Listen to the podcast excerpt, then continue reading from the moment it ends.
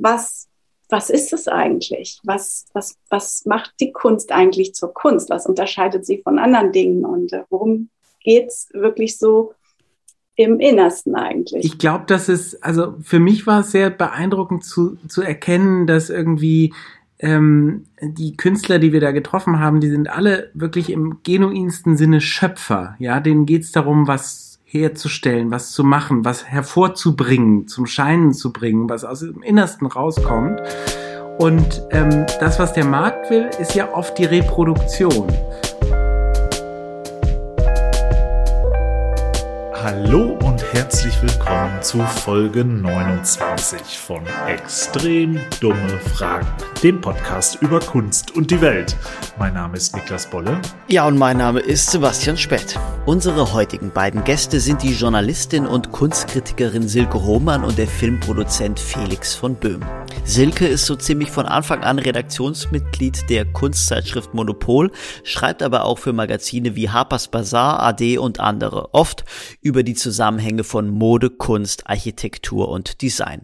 Felix hat während seines Philosophie- und Filmwissenschaftsstudiums die Agentur Artbeats gegründet, die Filme, Podcasts und Social-Media-Formate für Museen und Galerien produziert. 2012 hob er dann seine Filmproduktionsfirma Looper Filme aus der Taufe, die unter anderem die mit dem Grimme-Preis ausgezeichnete Serie Eden und jüngst den mit der Silbernen Lola in der Kategorie Bester Spielfilm ausgezeichneten Kinofilm Fabian produziert hat. Gemeinsam haben Silke und Felix für den Fernsehsender Arte nun eine mehrteilige Serie über den Kunstmarkt entwickelt, die Niklas und ich für euch quasi Probe gucken durften. Und so steigen wir auch ein in diese neueste Folge. Viel Spaß! Und lieber Sebastian, gibt es denn relevante Neuigkeiten für unsere Zuhörerinnen und Zuhörer da draußen? Ja, Niklas, gut, dass du mich darauf ansprichst, denn wie du weißt, wir haben ja grundsätzlich nochmal äh, restrukturiert diesen Podcast und ähm, sind auf die glorreiche Idee gekommen, dass McKinsey äh, geholt. Absolut. Und, und sind auf die glorreiche Idee. Die haben uns einen Rat gegeben. Genau, am Ende dieses Prozesses stand ähm, die Erkenntnis, dass es dem Hörempfinden unserer Hörerinnen und Hörer mehr entspricht, wenn wir nicht mehr wie bisher alle zwei Wochen samstags erscheinen, sondern ab sofort alle zwei Wochen dienstags. Und das ist auch der Grund, wieso dieser diese Podcast-Folge mit etwas Verzögerung erschienen ist, aber äh, dafür ist sie mh, hm, nicht weniger gut als die bisherigen. so würde ich es mal ausdrücken. Sehr, sehr schön. Ja, wir bedanken uns auch bei den Herren Beratern. Äh, die, äh, die halbe Million ist wohl verdient. Und ja, äh, ja jetzt äh, haben wir noch ein also, Geld wieder rein, um diese halbe Million direkt, direkt wieder reinzubringen. ja? genau. Ja, wer ist es denn, Niklas? Du bist doch hier der, unser, unser Mann für die Werbung. Und los geht's. Äh, der Supporter der heutigen Folge ist wieder der Studentenkunstmarkt. Der Studentenkunstmarkt ist eine Online-Kunstgalerie, die ausschließlich Kunststudierende vertritt. Für Verkäuferinnen und Käufer heißt das, dass man dort die Stars von morgen finden kann. Und das ist doch äh, allerhand. Das ist eine Ansage. Das ist auf jeden Fall eine Ansage. Ja. Wie viele Künstlerinnen und Künstler? Angebot Ach, ja, Zweit, äh, 2000 Werke von irgendwie äh, vielen, vielen Künstlern ähm, und äh, der Großteil der Werke liegt äh, unter 1000 Euro. Also fast geschenkt. Schnäppchen. Ähm, Schaut euch an auf www.studentenkunstmarkt.de oder, oder auf, Instagram. Instagram Studenten-Kunstmarkt. Ähm, gut, und jetzt geht's los mit der Folge. Viel Spaß.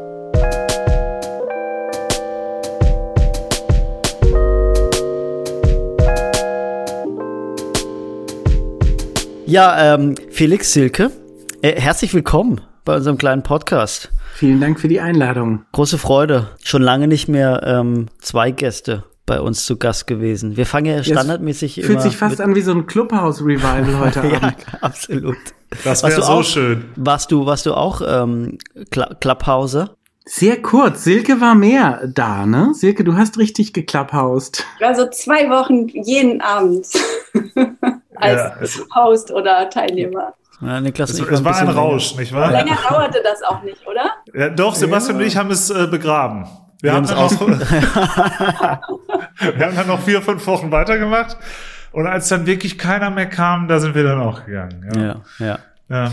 Aber wir fangen ja traditionell mit der Frage an, oder sehr häufig fangen wir mit der Frage an, von wo seid ihr uns denn zugeschaltet? Ich sitze gerade im Flughafenhotel Sheraton in Schiphol in Amsterdam, nachdem ich den Tag in Frankfurt am Main verbracht habe bei der Deutsche Börse Photography Foundation und morgen geht's nach New York.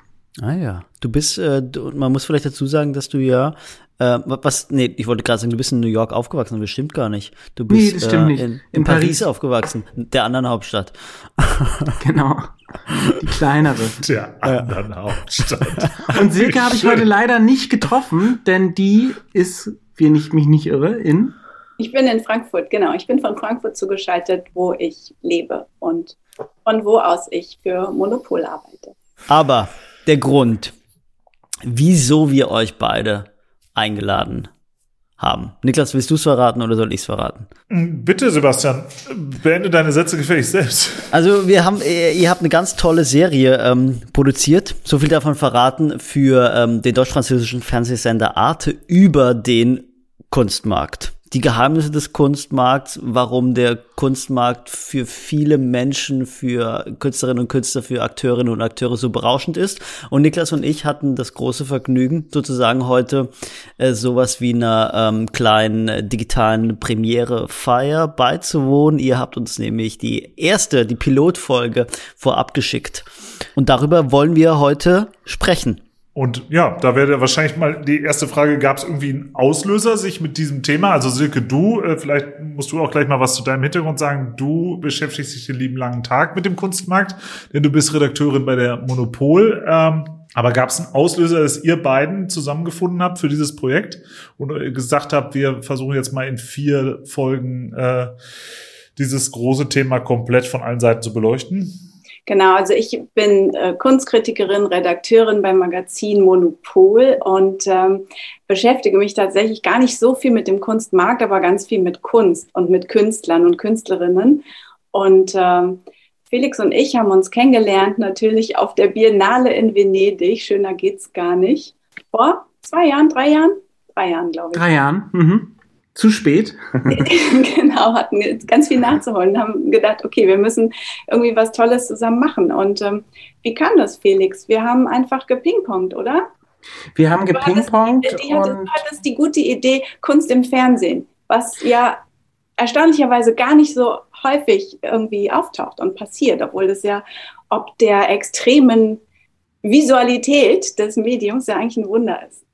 Das stimmt und äh, ich glaube, es fing an mit einem Projekt, das hieß damals die Zukunft des Museums. Interessant diese Wendung, dass wir von der Zukunft des Museums bei der Gegenwart des Kunstmarkts gelandet sind. Ich würde sagen, die Serie deckt in der Zwischenzeit auch beides ab. Also der, der museale Teil ist in den Folgen, die ihr noch nicht gesehen habt, durchaus präsent. Ähm, aber das war auf jeden Fall der Ausgangspunkt und dann haben wir, wie man das dann immer so macht, man schreibt ein Exposé. Das haben wir sehr im Ping-Pong gemacht, Silke und ich, und haben dann äh, zwei tolle Redakteure, ähm, Caroline Meyer vom RB RBB und Sören Schumann von Arte ähm, äh, für das Projekt erwärmen können. Und ähm, dann war relativ klar, schnell klar, wir wollen in dem äh, sozusagen als, als Wirbelsäule der Serie wollen wir einem Kunstwerk bei seiner Entstehung zugucken. Und ihr habt jetzt Folge 1 gesehen und da gibt's nur eine Skizze und dann ein Modell. Aber am Ende unserer Serie wird das, was da entsteht, nämlich eine große ähm, öffentliche Arbeit von Alicia Quade in der Wüste in den USA stehen. Und dieser, dieser Prozess, das ist eigentlich, wenn ihr so wollt, der, der rote Faden, zu dem wir auch immer wieder zurückkehren als, als Plot. Ich habe direkt äh, zwei Fragen. Ähm, die erste, die erste ist bisschen größer, etwas allgemeiner. Hm, wenn man so eine Serie über den Kunstmarkt macht, ist ja ein Riesenthema. Und äh, Serie bedeutet ja, dass es mehrere Folgen gibt. Mich würde interessieren, wie man da rangeht, also wie man sowas aufbaut. Also äh, wie, wie, wäre auch die Frage, wenn ich ein Buch über den Kunstmarkt schreibe, was sind da sinnvolle Kapitel? Vielleicht könnt ihr uns da mal an diesem Prozess teilhaben lassen. Und die zweite Frage richtet sich an dich, äh, Silke. Du hast gerade gesagt, äh, du schreibst gar nicht so sehr über den Kunstmarkt, sondern über Künstlerinnen und Künstler. Äh, ich finde diese Unterscheidung interessant. Also wie, wie kann man äh, über das eine schreiben oder das andere zu berücksichtigen? Oder vielleicht kannst du mal auf diese, auf diese Trennung äh, eingehen. Die Reihenfolge könnt ihr bestimmen, wie ihr antworten wollt. Ich kann ja ganz kurz zum Aufbau was sagen. Ähm, also ähm, Silke hatte eben tatsächlich die Idee, äh, das war die Initialidee, ähm, äh, ein Kunstwerk von Alicia Quade äh, zu begleiten in seiner Währung. Das bietet sich deswegen an, weil diese Arbeiten meistens, also zumindest die großen raumgreifenden Arbeiten, einfach spektakulär groß sind, man sie ganz toll äh, visuell abbilden kann und sie in ihrer Herstellung eben nicht nur Alicia als schaffende Künstlerin äh, brauchen, sondern ein ganzes Team. Da arbeiten Steinmetze dran, Architekten, Statiker. Ähm, das ist unglaublich kostenintensiv und diesen Prozess zu begleiten als Kern äh, oder als roten Faden war die Idee von Silke und ähm, wir sind sehr glücklich, dass wir Alicia so auf die Pelle rücken durften. Ähm, dann haben wir uns natürlich sehr schnell überlegt, okay, wenn wir jetzt ähm, eine Künstlerin so im Fokus haben, ähm, wollen wir auch zeigen dem Publikum, das vielleicht gar nicht so kunstaffin ist ähm, oder nicht kunsterfahren, es gibt natürlich nicht nur ähm, Menschen, die große raumgreifende Plastiken machen, sondern Kunst kann auch was ganz Evasives, was ganz Performatives, was ganz Unhaptisches sein und mindestens so stark. Und äh, da kam dann sehr schnell die Idee, dass wir Anne Imhoff ähm, als zweite Künstlerin, als zweite Position äh, neben Alicia sehen wollen. Gar nicht so sehr als Counterpart, sondern einfach als einen komplett anderen Entwurf äh, Kunst zu schaffen, Kunst zu denken, Kunst zu fühlen. Ähm, und dann haben wir gedacht, wir wollen auch noch ein sehr klassisches Medium dabei haben, mit dem das breite Publikum vielleicht am erfahrensten ist. Das ist die Malerei. Und für die Malerei haben wir dann aber, weil es so ein klassisches Medium ist, ähm, einen Künstler ausgewählt, Amo Akobo Afo, der vielleicht nicht äh, zum breiten Kanon bislang gehört. Ähm, nicht zuletzt, weil er aus Ghana ist und weil schwarze Malerei sowieso erst seit ein paar Jahren entdeckt wird. Aber gerade natürlich an einem extrem interessanten biografischen Punkt steht, nämlich, dass er entdeckt wird, dass er gerade total gehypt wird, dass er sich preismäßig wahnsinnig schnell entwickelt. Und das sind sozusagen unsere Überlegungen gewesen zur Struktur. Also wir sind richtig von den Künstlerinnen ausgegangen und von der Arbeit, die sie machen und wollten da ein möglichst breites Spektrum ähm, dessen, was Kunst sein kann, zeitgenössische Kunst wohl bemerkt, ähm, auffächern. Das war zum Aufbau vielleicht, ähm, was ich dazu sagen die kurze, kann. Die Kurz, Kurzeinführung.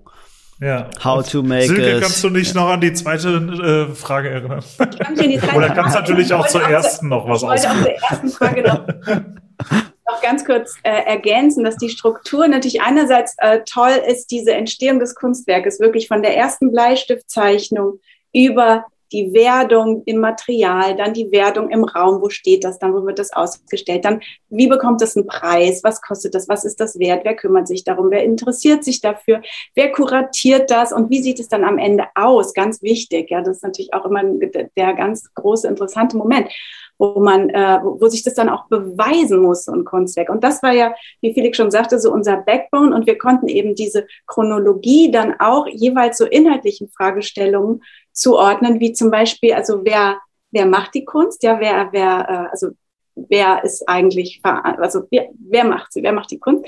Dann die Frage nach dem äh, Preis, nach dem, nach dem Handel, nach dem Markt. Dann die Frage danach, wer äh, kauft das oder wie kommt es dazu, dass Menschen denken, das möchte ich gerne haben?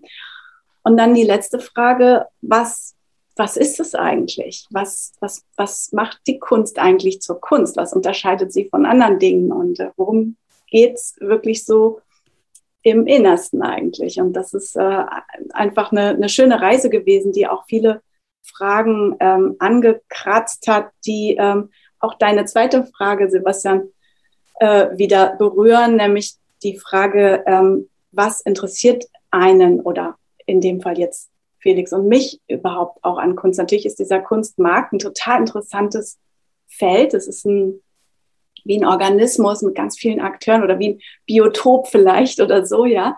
Und äh, man kann da aus ganz vielen verschiedenen Richtungen drauf gucken. Ähm, am Ende weiß man aber eigentlich, das wäre alles natürlich nichts und nicht existent und auch nicht ähm, möglich und auch nicht nötig ohne, ohne dieses, diese Soziale des Kunstmachens, also ohne das, das Werk selbst. Und du hast gefragt, wie ich das, äh, warum ich das überhaupt trenne. ist lustig, weil ich mich das selber auch noch gar nie gefragt habe, diese, ähm, so warum ich eigentlich ähm, viel lieber in Ateliers bin als auf Auktionen zum Beispiel. Ich gehe auch auf Auktionen, das äh, mache aber ich bin einfach gerne da, wo Kunst auch entsteht. Also eigentlich einen Schritt vorher. Der Markt kommt dann ja immer erst im Nachrang. Mhm. Mhm. Hab, habt ihr, ihr habt ja. Und gleichzeitig muss man, muss man, glaube ich, sagen, was, was eine Entdeckung war, ähm, Silke, dass man schon auch teilweise in Ateliers den Markt hören kann, spüren kann. Also ähm, tatsächlich ist es, ist es irre beeindruckend, dass Alicia Quade in ihrem Studio nicht nur sehr viel produziert, sondern da ist auch ein Lager und da kommen auch Postboten und die kommen in relativ dichter Taktung und da wird Ware abtransportiert. Das ist sehr, sehr beeindruckend gewesen, das zu sehen, dass der Laden brummt. Also ja. ich, ich, ich, ich vertrete ja immer so ein bisschen die These, dass ähm, der, der Grund, äh, wieso man damit anfängt, übers Kunstschaffen nachzudenken, in erster Linie nicht Geld verdienen ist. Das heißt irgendwie, es gibt keine natürliche Verbindung zwischen Kunst schaffen und äh, auf dem Kunstmarkt Akteurin oder Akteur sein. So, also ähm, kann es von meiner Ausbildung an der Kunsthochschule sagen, dass man auch, dass die in, in, in der Ausbildung selbst auch dieser Kunstmarkt keine Rolle spielt, sondern man lernt äh, irgendwie sozusagen die äh, zu vertreten, warum das, was man macht, Kunst ist. So und äh, gerade bei diesen beiden Künstlerinnen, die ihr ausgesucht habt, Anne Imhoff und Alicia Quade, stelle ich mir die Frage, ähm, wie viel äh, ist doch ist ist denn von diesem anfänglichen Wunsch, Kunst zu machen, wie viel kann man sich als Kunstmarktakteurin davon noch bewahren?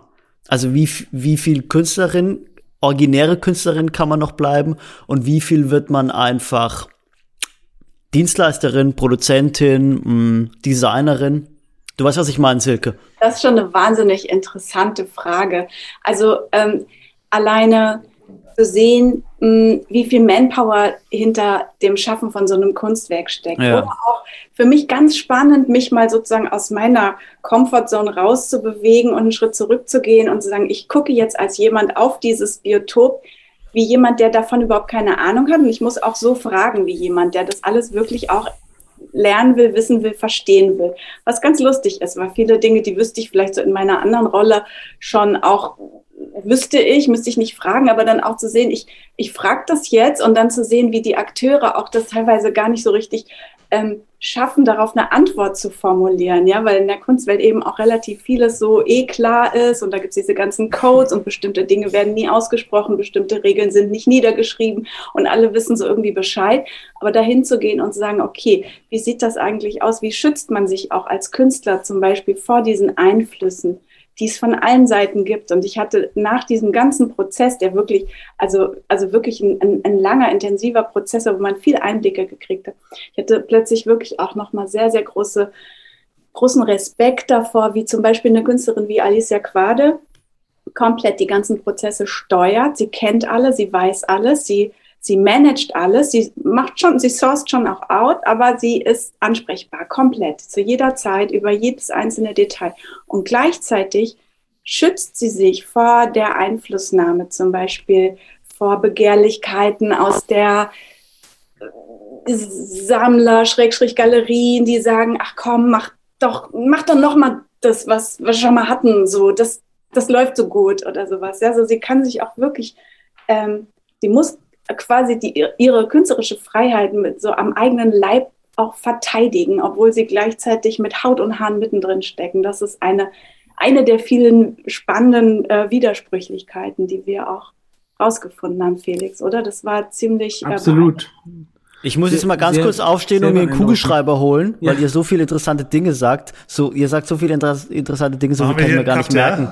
Ja. Na, nee, wir machen keinen Cut. Niklas, du kannst, du darfst, du darfst die nächste Frage stellen. Ich stehe auf und einen Kugelschreiber. Felix, du wolltest gerade noch was ergänzen.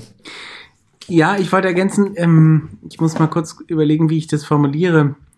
Ähm, ich glaube, dass es, also für mich war es sehr beeindruckend zu, zu erkennen, dass irgendwie ähm, die Künstler, die wir da getroffen haben, die sind alle wirklich im genuinsten Sinne Schöpfer. Ja, denen geht's darum, was herzustellen, was zu machen, was hervorzubringen, zum Scheinen zu bringen, was aus dem Innersten rauskommt.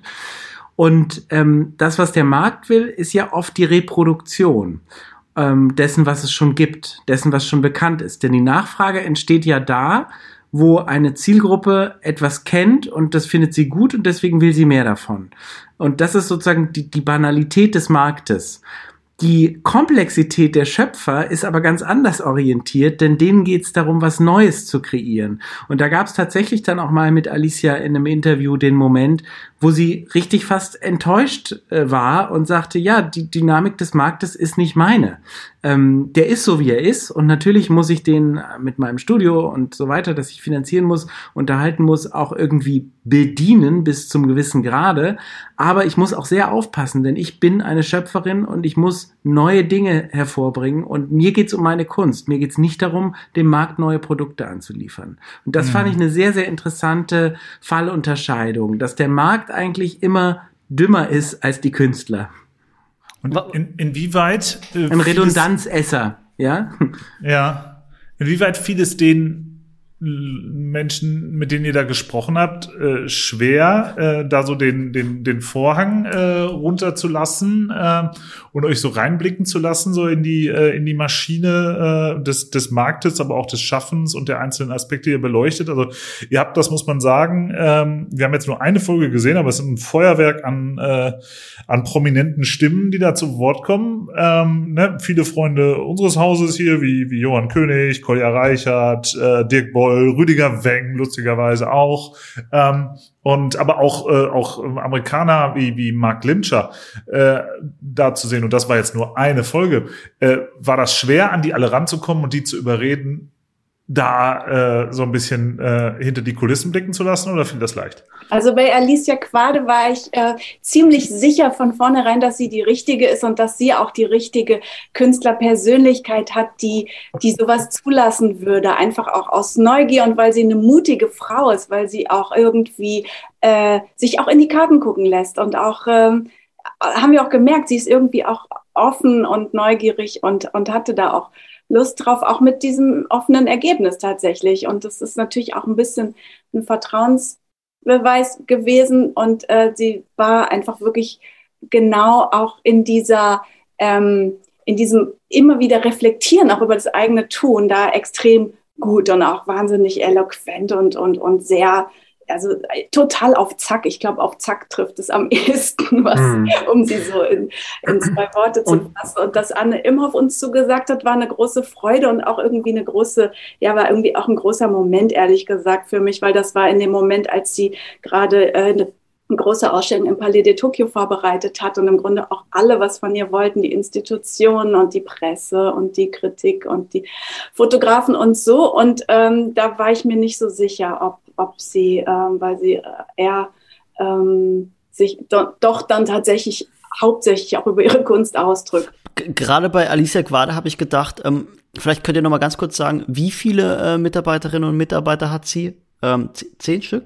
bis zu 20, ne? Es kommt 20, so. okay. Ja. Also bei Alicia Quade habe ich mir gedacht, glaubt ihr nicht, dass viele Zuschauerinnen und Zuschauer so ein bisschen vor den Kopf gestoßen sein werden, weil Alicia Quade, zumindest meiner Meinung nach, so rein gar nicht dieses klassische Künstlerinnen-Künstlerbild erfüllt, sondern so dermaßen durchprofessionalisiert ist, dass es ja eigentlich gar nichts mehr mit dem Klischee zu tun hat. Dass, ja, aber das äh, ist ja genau Menschen genau das Spannende. Also das ist ja genau das Spannende, diese Klischees auch irgendwo des vergeistigten Künstlergenies äh, aufzubrechen. Und das tun wir sowohl mit einer extrem gut organisierten Alicia Quade, die irgendwie weiß, wie Produktion funktioniert, als auch mit einer Anne Imhoff, die sich im Kollektiv organisiert. Die ist eben auch nicht die geniale Künstlerin, also natürlich ist sie genial, aber die ist ja. nicht die sich zurückziehende Künstlerin, die irgendwie in ihrem Atelier erstmal äh, nachdenkt. Äh, das tut sie auch. Sorry, ich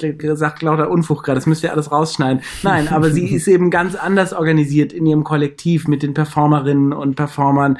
Ähm, und die Arbeit, die wir da zum Beispiel am Palais de Tokyo auch begleiten durften, wie sie sich dann auf diese Performances vorbereitet, das ist ein ganz, ganz spannender Prozess, ähm, das so hautnah erleben zu dürfen, diese Proben. Aber dann, aber da, da sind wir doch wieder bei, bei dem Punkt, was der Kunstmarkt mit Künstlerinnen und Künstlern macht. Sozusagen, er, er, er, er macht aus, also du hast eben diesen, diesen Begriff Schöpfen benutzt oder Schöpferin, den ich so super äh, interessant finde, weil ähm, ihr seid dem ja so wahrscheinlich so ein bisschen auf den Grund gegangen und vielleicht könnt ihr uns so eine Erklärung oder eine Definition davon geben, was dieses Schöpfen, was Schöpfen bedeutet, wenn man so eine äh, Atelierwerkstatt hat. Ich würde gerne noch mal einen Schritt zurückgehen zu dem einen Punkt, den du angesprochen hast, den ich sehr interessant fand, nämlich dieses klassische gängige Künstlerbild, das eine von uns vermutete Öffentlichkeit oder Allgemeinheit so hat, ja, also auch unsere Zuschauerinnen und Zuschauer bei Arte vielleicht haben. Und das ist tatsächlich möglicherweise schmerzhaft äh, für die oder enttäuschend, dass auch Alicia Quade zum Beispiel ihre Mammuskulpturen gar nicht selber handmeißelt oder die Stahlrohre eigenhändig zusammenschweißt, weil darum geht's nicht mehr wie bei Michelangelo, irgendwie diese perfekte Imitation der Realität oder sowas herzustellen, sondern es geht einfach um, um andere Dinge, bei ihr sehr stark gedanklich, also konzeptionell im Grunde auch fundiert. Die Umsetzung machen dann andere ganz genau nach ihren Vorstellungen. Ich glaube, das ist was, das schockt schon mal. Oder auch ähm, Absolut wie, wie, wie, wie Felix auch sagt, dieser Geniebegriff, das andere große Missverständnis in der Kunst, das sich auch noch wahnsinnig hartnäckig hält, leider, wogegen wir aber, glaube ich, auch beide, Felix, du auch mit deinen filmischen Arbeiten und ich auch im Schreiben einfach immer versuchen anzuarbeiten, ja, zu sagen, es gibt nicht dieses Genie, das von irgendeiner göttlichen Essenz beträufelt dann irgendwie da wild schaffen muss, weil, äh, und dann halt natürlich auch erfolgreich wird, sondern Kunst machen oder Künstler sein ist ganz vieles und äh, ganz anders vielleicht, als man sich das so vorstellt.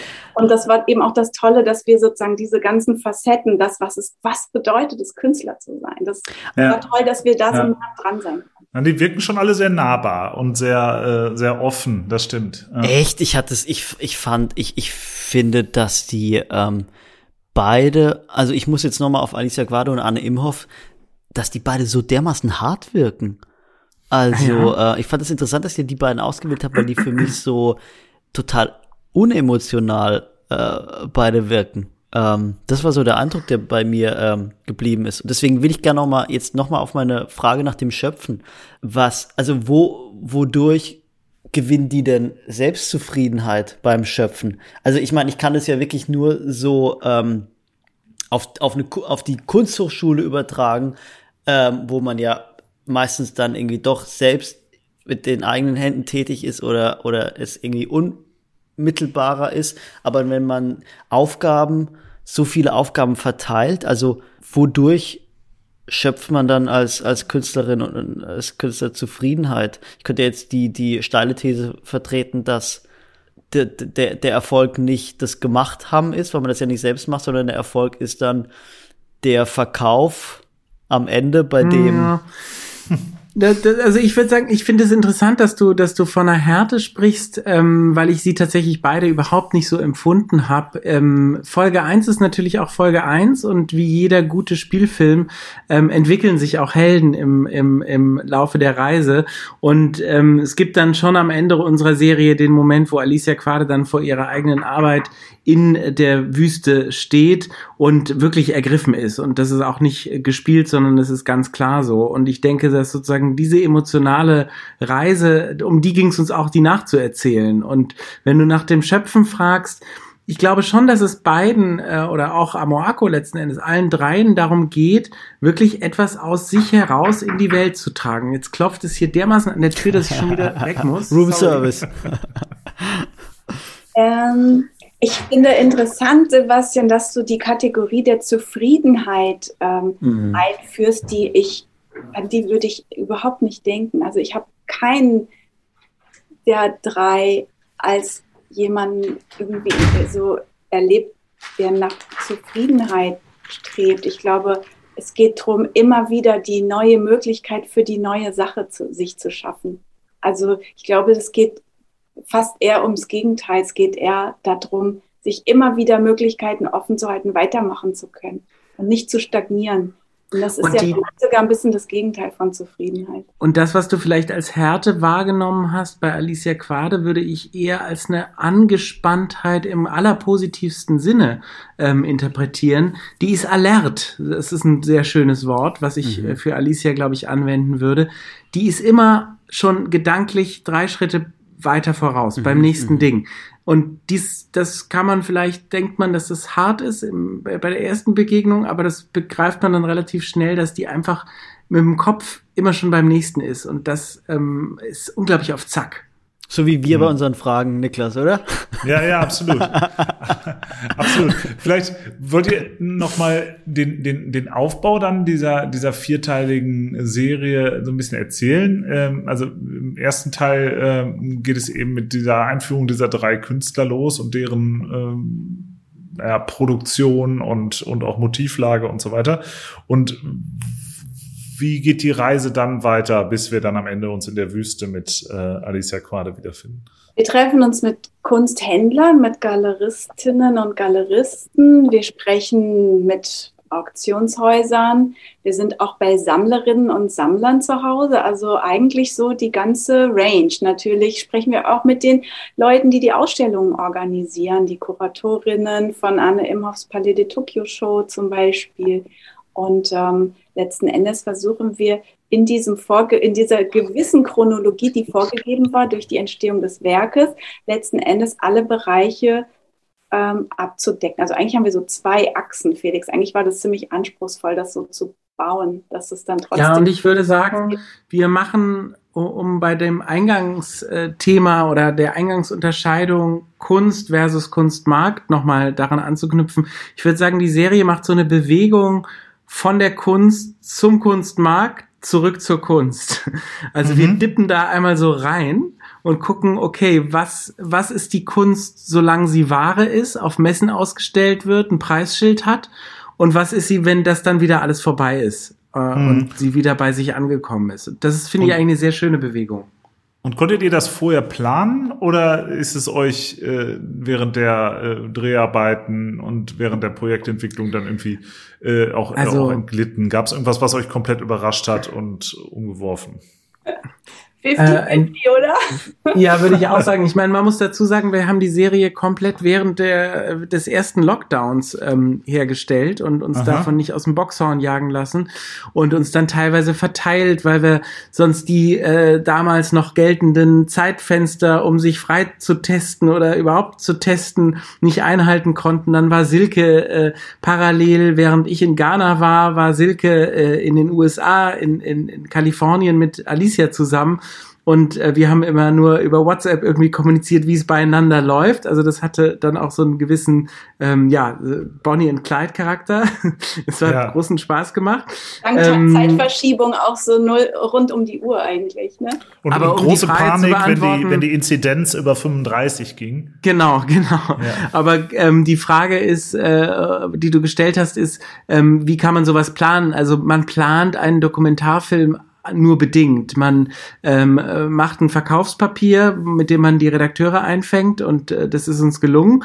Und ab dann muss man offen sein für alles, was passiert und für alles, was sich ergibt. Und das führt dann dazu, dass man irgendwie äh, noch auf der Art Basel äh, am Tag davor nicht weiß, ob das klappt mit dem Mark Limscher und dem Interview. Und dann führt man dieses Interview morgens um 7.30 Uhr im äh, Hotel des Trois Rois äh, in Basel und kommt um 8.30 Uhr aus dem Interview raus, ist ziemlich schweißgebadet und denkt sich, wow, das war ein Interview in a Lifetime. Denn ihr werdet in den anderen Folgen noch sehen, dass äh, dieser Mann wirklich uns, ähm, ja, der ist genial, der ist sehr, sehr lustig, humorvoll, weiß genau, was sein Metier ist und wie er die Dinge äh, gut verpacken kann, um sie auch äh, entertaining rüberzubringen.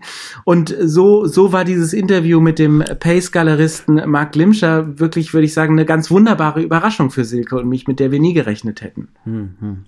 Ähm, ähm, lass uns mal beim, beim Storytelling bleiben, weil ich das auch ganz äh, gerade ganz interessant finde. Also äh, ich, ich kann es jetzt irgendwie nur auf meine Tätigkeit als, als Journalist übertragen. Und da ist es ja meistens so, wenn man Text schreibt, Silke, du, du, du wirst mir vielleicht zustimmen oder auch nicht. Zumindest ich gehe so vor, also man recherchiert ein bisschen vor oder man recherchiert sehr viel vor und dann gewinnt man irgendwann so eine These und schreibt auf und verfolgt beim Schreiben ja so seine These. Und wenn ihr jetzt sagt, okay, beim Dokumentarfilm machen oder bei, beim Dokumentarserie machen ist es so ähnlich, dann würde mich interessieren, was ist denn die These oder was ist denn die Botschaft, die ihr im Zuge eures Machens, Recherchierens herausgefunden habt und die These und die Botschaft, die, die ihr mit euren Zuschauerinnen und Zuschauern zentral teilen wollt?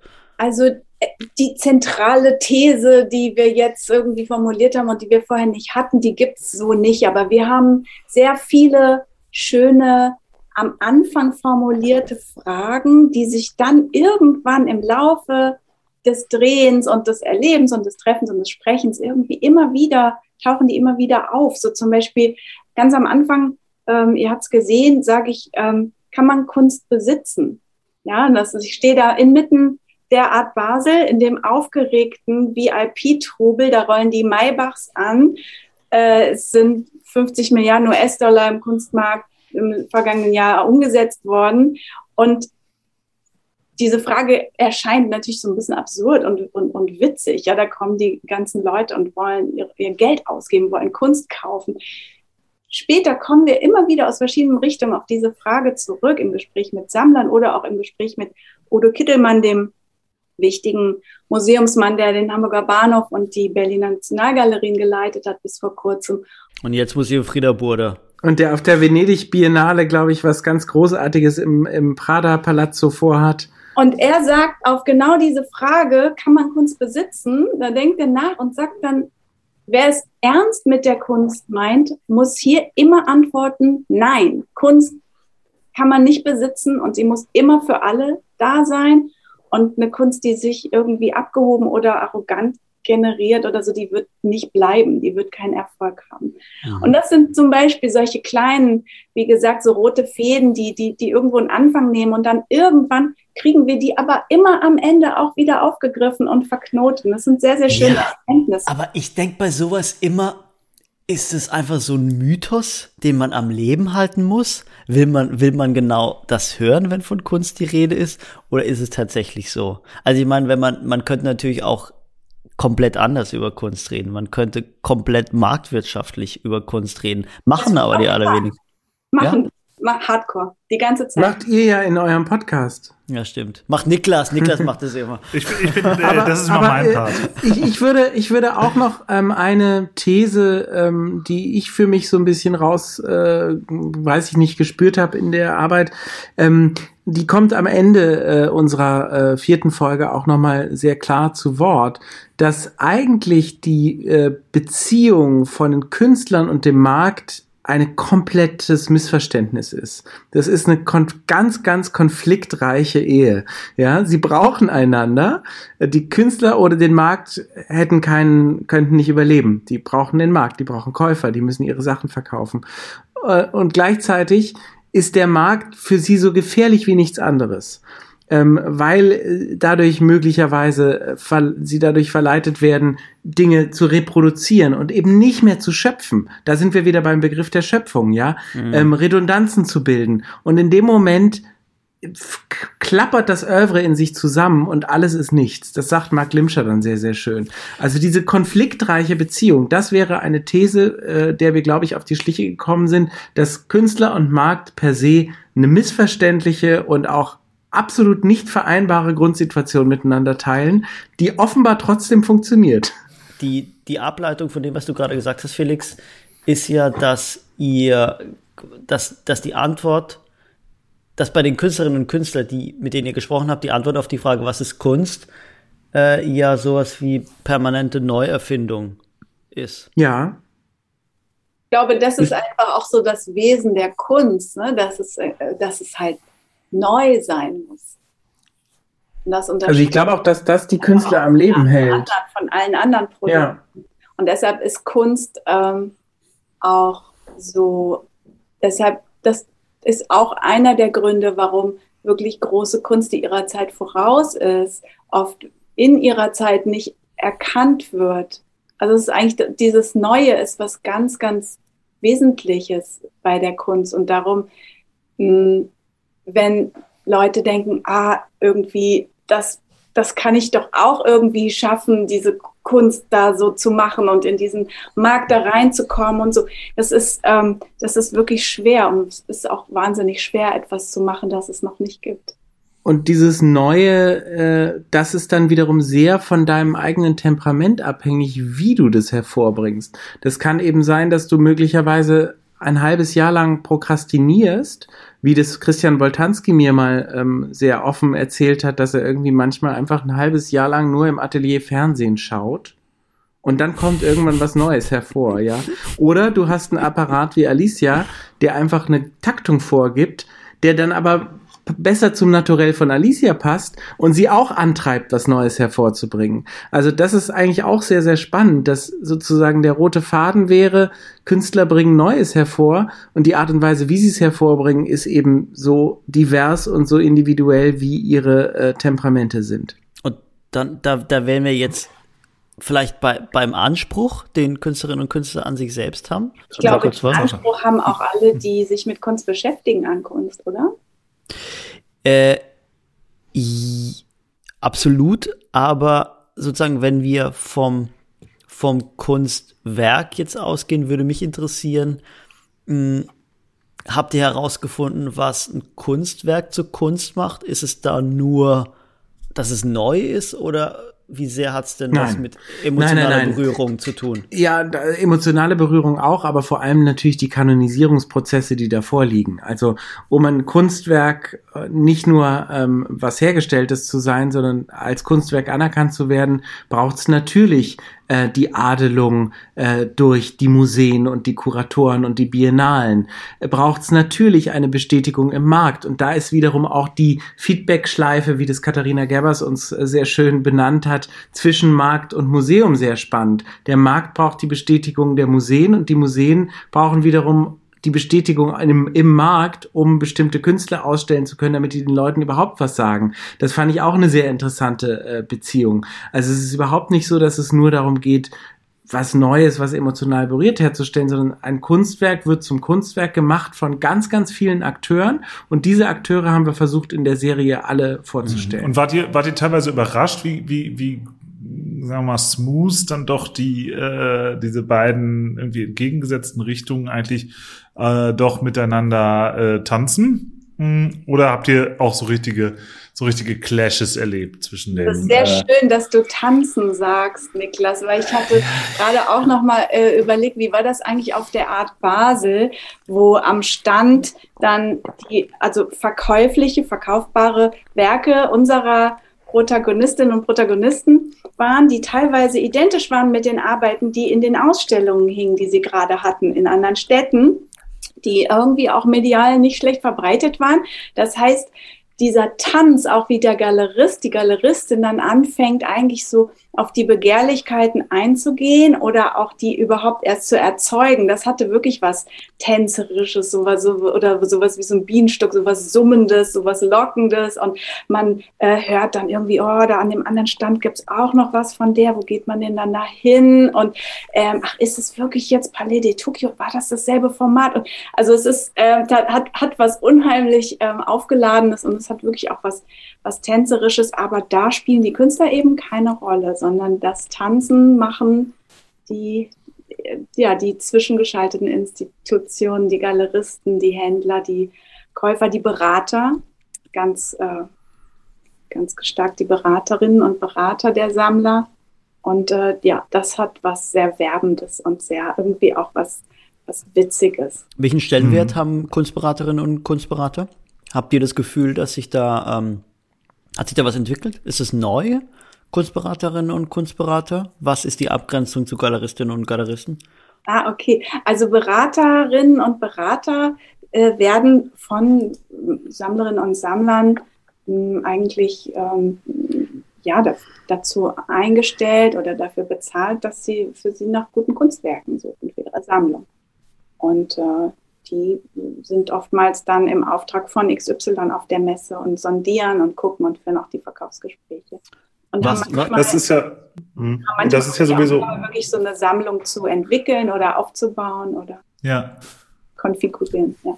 Ja, das ist der, eine Seite, die in der ersten Folge, die wir gesehen haben, noch nicht so viel vorkam. Da waren, war einmal äh, Karin Boros äh, kam zu Wort, aber ansonsten die Sammlerseite. Genau, also wie, wie Karen, Karen wird, Karen wird später auch nochmal auftauchen. Die haben wir dann nach Paris begleitet, wo sie Anne ähm, bei der Performance besucht hat und ist natürlich auch eine sehr besondere äh, Sammlerpersönlichkeit, weil sie einfach ähm, ja doch irgendwo, ich meine, wer Anne Imhoff sammelt, ist hat eine besondere Sammlung, so kann man es, glaube ich, sagen. Ja, das ist nicht das ähm, äh, gefällige, ähm, äh, primär ästhetische, was du dir aufhängst.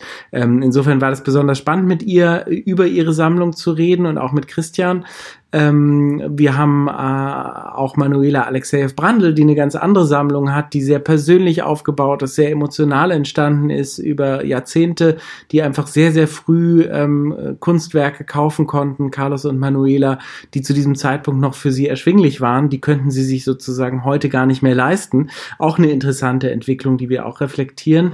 Ähm, welche Sammler haben wir noch? Ja, dann haben wir natürlich anonym gebliebene Sammler. Ja, das Kunstwerk von Alicia ähm, wird am Ende äh, der Serie auch verkauft. Und wir wollen hier nicht spoilern, an wen. Wir haben es rausgefunden. Es wird auch in der Serie revealed. Aber, aber den das, Preis, den Preis ähm, können wir spoilern, dass dieses Kunstwerk. Wir können sagen, dass es siebenstellig ist. Mhm. Wow. Mhm. Und hat euch auf, auf, auf der Seite der Sammler irgendwas besonders überrascht? Ähm, auch was die, was die Motivlagen angeht? Also ist es leider nicht, ich, ich, wir dürfen leider nicht drehen, aber ich habe Alicia in LA begleitet zu einem Sammler-Ehepaar in Bel Air, ein das äh, sehr äh, nobles Villenviertel von Los Angeles, wunderschön.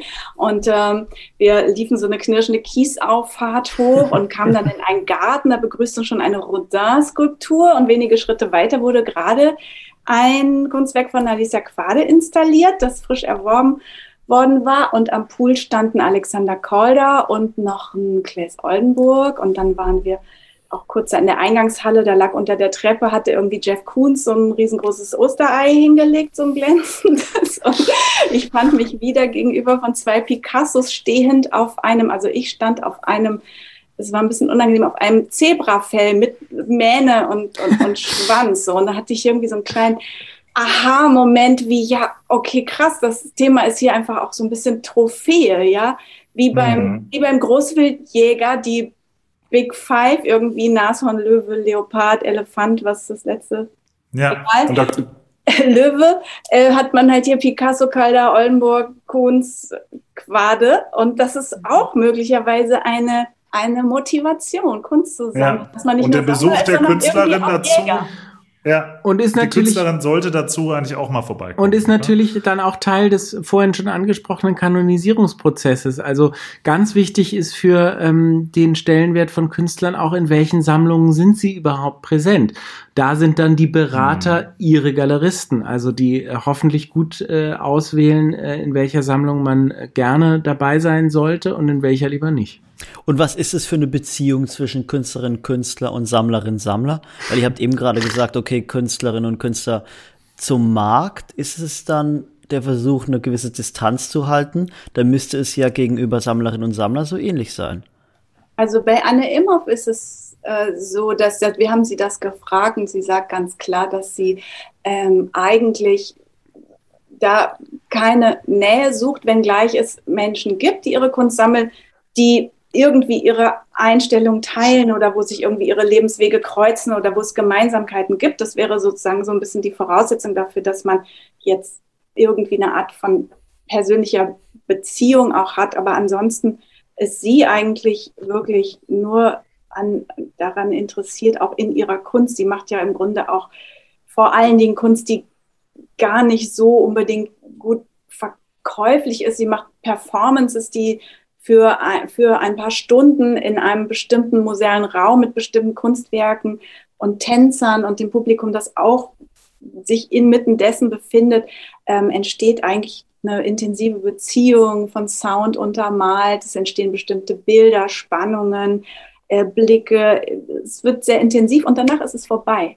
Und kein Geld mhm. der Welt kann das kaufen. Niemand kann das mit nach Hause nehmen oder auf einer Messe nochmal davon irgendwie so eine Art Souvenir kaufen oder so. Sie macht dann auch noch Malereien und die gibt's auf der Messe und so. Aber es ist jetzt nicht so sehr so, dass man sagen kann, ähm, man, man, man kann jetzt hier zu Hause so ein kleines Anne Imhoff Museum haben, wenn man möchte oder so, weil die, ihr, ihr, Material ist eigentlich eher eins, das sich wirklich in der Sphäre von, von einer, von einer, von einer ähm, von einem Weltentwurf, der, der irgendwie stark übers, übers Hören und Sehen und Fühlen irgendwie auch und meiner Information nach wird es auch so sein, dass die ähm, Arbeiten, die Karen Boros in Paris aus der ähm, Schau erworben hat, wenn mich nicht alles täuscht, wiederum im Bunker installiert und auch mit Performances aktiviert werden. Also das sind eben doch nicht nur so Trophäen, um bei diesem Stichwort zu bleiben, ähm, die man sich aufhängt, sondern das ist dann auch das, it comes with a price. Es kommt mit einer Verantwortung, ähm, das dann auch wirklich als Kunstwerk zu aktivieren durch Performances, durch die Künstlerin.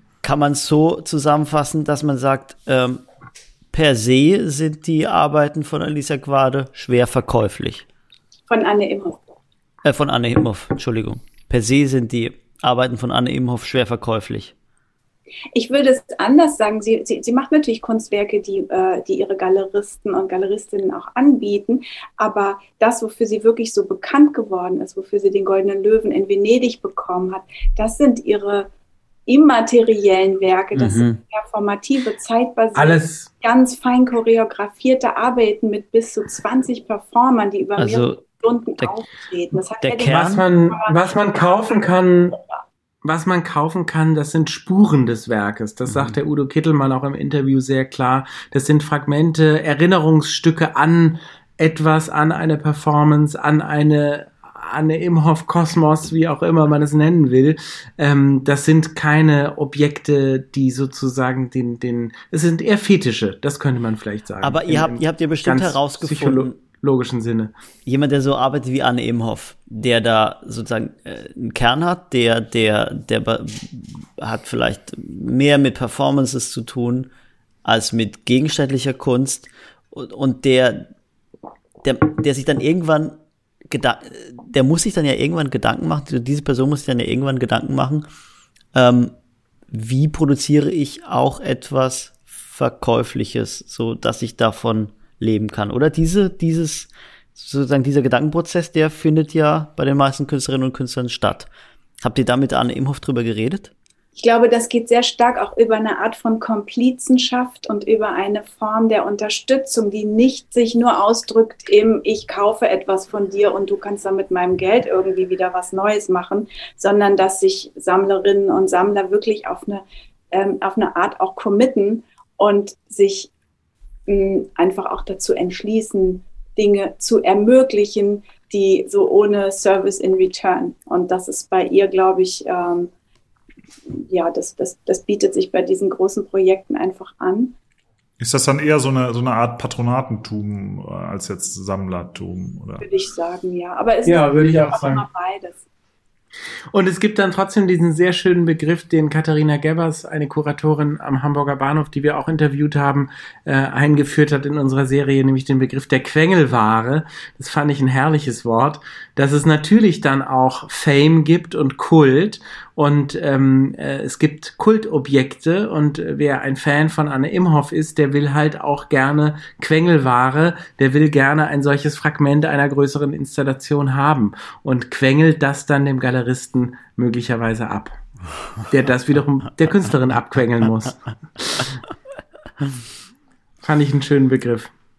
Sieke, du hast eben ganz am Anfang mal den Ausdruck und den Begriff geheime, geheime Codes gebracht. Geheime Codes, äh, die ihr herausgefunden habt. Das ist natürlich etwas, wo ich ganz sicher bin, dass es viele unserer Hörerinnen und Hörer wissen wollen. Was sind denn die fünf Geheimcodes des Kunstmarkts, die äh, man wissen, die man kennen sollte? Ich wusste, dass dir das gefällt.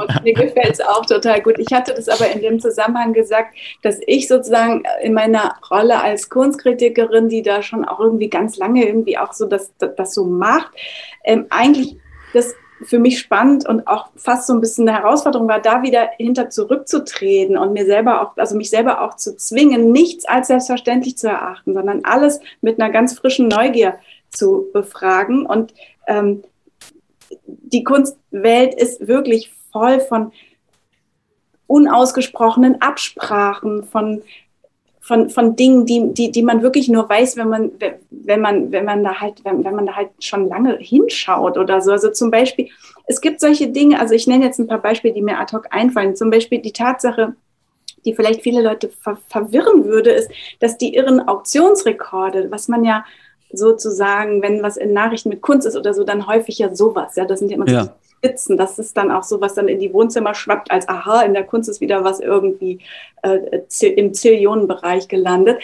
Äh, ist natürlich ein Zerrbild, das ist äh, klar. Und ähm, dass aber zum Beispiel Künstlerinnen und Künstler an diesen äh, hohen Auktionspreisen überhaupt nicht profitieren, sondern dass sie im Grunde nur einmal für ihre Arbeit Geld verdienen, nämlich bei dem allerersten Verkauf und beim zweiten und dritten und vierten und bei den ganzen Wertsteigerungen, die zum Teil wirklich in, in absurde Höhen äh, äh, schnellen, haben sie überhaupt kein, haben sie überhaupt nichts davon. Und sie haben auch absolut keine Chance darauf, dass das irgendwann mal passiert. Und ich glaube, solche Sachen sind einfach nicht, äh, nicht Allgemeinwissen. Und es ist aber auch irgendwie so intern auch immer so klar und es ist auch eigentlich immer klar, dass es, ähm, dass man zum Beispiel, ich weiß nicht, wie es dir geht, Sebastian, aber es ist nicht gern gesehen, wenn man überhaupt auf Messen auch nach Preisen fragt und die dann möglicherweise auch noch schreibt. Das war auch früher ein bisschen anders, da konnte man auch mal sagen, was kostet jetzt das Gemälde hier und dann schreibt man das eben in die Zeitung, weil man für den Kunstmarkt schreibt und da geht es halt genau um diese Sachen. Hm. Aber das wird äh, so, sowas oder ähm, ja, letzten Endes in, genau in diesem, in diesem Handelsbereich und im Auktionswesen steckt voller, äh, voller Fallstricke und ähm, hm. was natürlich immer es, auch es geht sehr dass es letzten Endes äh, einigen, äh, für einige Leute sich auch lohnt, dass es darüber nicht so Transparenz gibt. Also beim Stichwort geheime Codes, ich würd, ja. Ich würde sagen, ein, ein Code oder äh, so eine Überschrift für die Codes des Kunstmarktes ist, es gibt Dinge, über die man spricht und Dinge, über die man lieber nicht spricht. Das ist so, das weiß ich nicht, von, von außen betrachtet. Also man redet nicht über Geld, man muss aber die richtigen Namen droppen. Das ist wäre so eine Dynamik, ja, äh, das, äh, die ich glaube ich für den Kunstmarkt festmachen könnte. Rede über die richtigen Dinge zum richtigen Zeitpunkt am richtigen Ort. Oder hm, vielleicht gibt es auch, auch sowas. Entschuldigung, ja. noch ganz kurz dazu, vielleicht gibt es ja. auch sowas mhm. wie geheime, wie geheime Merkmale, weil ich kann mich äh, an so eine Szene ähm, auf der Art Basel erinnern. Ich bin mit einer, ähm, mit einer ähm, äh, Gallery Managerin. Ich bin mit einer Gallery, Gallery Managerin einer ähm, namhaften deutschen Galerie bekannt und äh, ich habe die so auf der Art Basel getroffen äh, am, am Stand und dann kam irgendwie kam so ein Ehepaar und sie sie hat kurz mit denen geschnackt und dann so zu mir ach die kaufen eh nix so das, sie, sie hat gesehen, ach, die kaufen eh nichts, die fragen nur so. Äh, also habt ihr auch so herausgefunden, ähm, woran man eine Sammlerin oder einen Sammler äh, erkennt? Weil oftmals sieht man Menschen ja ihr, ihr, ihr, ihren Reichtum oder auch ihr, ihr Interesse für Kunst nicht unbedingt an. Hm, ich glaube, wir haben einfach mit den Leuten gesprochen, mit denen wir sprechen wollten. Und die wollten eigentlich zum Glück auch alle mit uns sprechen. Also ich habe äh, ansonsten, ich glaube, wer auf der Art Basel am allerersten Tag ist, der ist da auch aus einem bestimmten Grund, vielleicht weil er schon mal was gekauft hat oder weil er irgendwie aus anderen Gründen professional ist. Ähm, aber ich hatte, ich habe da meinen Blick gar nicht so suchen, schweifen lassen. Ich weiß nicht, wie war das bei dir, Felix? Ja, ich würde auch sagen, die Sammler, die wir kennengelernt haben, die sind einfach alle sehr, sehr aktive Sammler und die sind immer auf der Suche nach was Neuem und einer guten Gelegenheit. Ähm, bis hin zu dem sammelnden Galeristen Johann König, den wir äh, begleitet haben, wie er irgendwie seine Auktionen vorbereitet, äh, wo Silke ihm dann die Frage stellt, hast du dafür eigentlich ein Budget, ähm, was du da auf Auktionen selber schießt? Äh, und dann sagt er nur so, guckt er über den Daumen und sagt, kein Budget, Gelegenheit macht Diebe, leider, leider zu viele Ge äh, Gelegenheiten. ähm, also herrlich, ja. Solche Sachen haben wir auch bekommen. Und ähm, ja, ich glaube einfach, wir haben in dieser Serie, egal ob es Künstler waren, Sammler waren, Galeristen waren, wirklich so Vollblutmacher äh, vor der Linse gehabt. Und das war ganz, ganz toll, diese Intensität abbilden zu dürfen. Hm. Und, und erklärt ihr euch daraus auch so ein bisschen, also was wir hier auch behandeln und dessen Teil wir auch sind, ist eigentlich die Frage, dass dieser relativ kleine Markt, Silke hat eben gesagt, 50 Milliarden im Jahr, äh, klingt erstmal riesig. Jetzt kommt wieder dein ja. Rewe-Beispiel. Äh, naja, nein, aber er ist halt nicht so riesig, ja. Aber Er er, hat nicht diese so groß, klar. unglaublich hohe Bedeutung, ja. Also wahrscheinlich ist der Markt für, keine Ahnung, Haarshampoo äh, global Deutlich größer, größer. als der äh, Kunstmarkt, ja. Ähm, und ähm, aber die die Teilnehmer und ähm, die Akteure äh, auf allen Seiten haben eine eine irre hohe Bedeutung und die das Interesse an diesen Dingen nimmt auch äh, so in unserer Wahrnehmung jedenfalls immer mehr zu. Ja, die haben, die haben eine hohe Bedeutung, die haben auch eine, eine Wahnsinnsstrahlkraft. Wir waren vorhin in dem Gespräch dabei, dass der Kunstmarkt einfach, wenn er gut ist, äh, neue Dinge hervorbringt. Die Künstler brennen für ihre Sachen, die Sammler sehen gut aus und haben tolle Häuser, das ist colorful. Und der Markt hat ganz eigene Dynamiken. Wir haben vorhin darüber gesprochen, dass äh, eben das ein grundsätzliches Missverständnis ist, dass Künstler und Kunstmarkt zusammengedacht werden müssen. Das ist eine konfliktreiche Beziehung, wie es sie gar nicht in gar keinem anderen Markt geben kann. Ja, deswegen ist dieser Markt so spannend, auch wenn er nur 50 Milliarden schwer ist. Das Tolle ist natürlich auch irgendwie, dass Künstler äh, etwas herstellen. Klar, das könnte man jetzt als Ware wie jeder andere auch äh, versuchen zu behandeln. Und es gibt Leute, die das auch tun, die sagen, okay, das ist ein Markt, der ist total unreguliert, dann let's go. Gleichzeitig ist es natürlich nicht eine Ware wie jeder andere. Und da haben wir auch dann versucht, uns wirklich auch die Mühe zu machen, zu rauszufinden, was unterscheidet denn Kunst dann von einer Ware wie jeder anderen? Und wie ist dieses große, dieses große, ähm, äh, äh, diese, diese Balance aus Angebot und Nachfrage, die eben für jede andere Ware gilt? Was heißt das denn hier bei der Kunst? Und ähm, das war auch sehr, sehr spannend dazu mit Mark Limscher, dem äh, Inhaber der Pace Gallery, einer der vier großen wichtigen Galerien für Gegenwartskunst, zu sprechen, der also ich werde jetzt nicht zu viel verraten, ich will nur sagen, es war sehr, sehr unterhaltsam und sehr interessant und lehrreich, was er gesagt hat. Er meinte, äh, Künstler, die auf die Nachfrage reagieren, also die das erfüllen, sind erledigt. Und Künstler, die das nicht machen, sind auch erledigt. Ja, so Bedeutet, kann man das eigentlich beschließen. Naja, das ist die Widersprüchlichkeit dieses Marktes und die Widersprüchlichkeit dieser Beziehung. Genau. Diffizil. ein bisschen was geht immer. Allen, Ja. allen Umständen zum Trotz. Das wäre vielleicht, ja.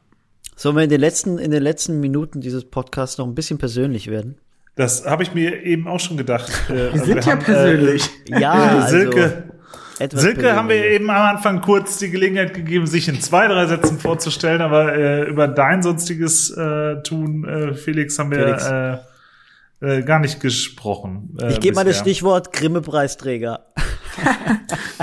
Was? Ja, naja, äh, Preise macht man, ne? Ähm, Preise äh, machen Leute. Preise machen Leute, genau. Ähm, ja, ich, bin- ich bin ich bin Filmemacher und ähm, äh, Filmproduzent und freue mich immer, wenn ich mal wieder selber zwischendurch einen Film machen kann. Das sind dann eben meistens Dokumentarfilme. Als Produzent äh, produziere ich hauptsächlich Spielfilme. Das hat sich irgendwie so ergeben und mein Herz schlägt, ähm, äh, wie das meiner Agentur, die es auch noch gibt, eben für die Kunst und für alles, was sich auf der Kunstwelt so tut und tummelt. Deine, deine Agentur heißt ähm, Artbeats Berlin. Genau, wie Herzschläge. Artbeats auf, auf ähm, Berlin auf Instagram, Artbeats, ähm, wenn man die Webseite suchen will. Äh, und, und jetzt muss ich natürlich die Frage stellen, wie kommt, also du, du ähm, warst ja auch auf der Filmhochsch Filmhochschule nach deinem, nach deinem, Da wurde ich abgelehnt. da wurdest du abgelehnt. Okay. Schlecht informiert heute. Du wolltest auf Nee, ist ja super. Ich wollte mal auf die Filmhochschule. Filmhochschule. Auf jeden Fall bist du Filmproduzent und deswegen muss man natürlich die Frage stellen, wie kommt man vom Filmproduzenten sein? Du hast, äh, by the way, den tollen, ähm, tollen äh, Film Fabian ähm, produziert, den, äh, der noch in einigen Kinos läuft, also diese Erich Kästner Verfilmung. Ich habe die im Sommer Zu gesehen, war dessen, zu dessen US-Premiere ich morgen nach New York Ah, fahre. ich oh, freue mich wow, schon wie ein so. Kind. Ah, so, da ist sehr schön. Ja, da Ganz bist schon toll, viel ja. Glück. Aber ich habe den Film im Sommer gesehen und ich fand ihn wirklich fantastisch. Das war, bevor ich dich noch gekannt habe, Felix. Deswegen äh, ist es ein, ein, ein echtes Kompliment.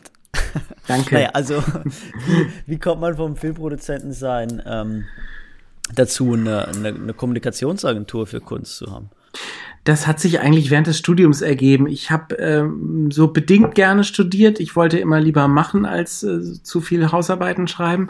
Ähm, und ähm, das waren die Kinderschuhe von YouTube. Ähm, da war YouTube wirklich noch relativ jung, als ich studiert habe. Und ich ähm, bin wahnsinnig gerne, schon immer wahnsinnig gerne ins Museum gegangen. Ich bin in Paris aufgewachsen. Da kann man ja nur ins Museum und ins Kino gehen. Ich bin in, in gewisser Weise also ein Ergebnis dieser Stadt. Äh, und ähm, ich habe dann in Berlin, wo es ja auch eine Fülle von Museen gibt und äh, damals auch gab, ähm, plötzlich gedacht, ach, das wäre doch toll, Museen auf YouTube abzubilden. So. Und dann habe ich irgendwie ähm, einem Museum, das vielleicht gar nicht so viele Hörerinnen kennen, die Sammlung Schaf Gerstenberg, ein Museum für surreale Kunst äh, gegenüber vom Museum Berggrün beim Schloss Charlottenburg. Denen habe ich angeboten, ich mache einen Film für euch. Und die haben gesagt, ja, ich habe aber kein, wir haben kein Budget. Da habe ich gesagt, das ist wurscht, ich mache den Film trotzdem. Und das war der erste YouTube-Film, den wir produziert haben. Ich fürchte, der gurkt noch immer auf YouTube rum, ist grauenhaftes Produkt.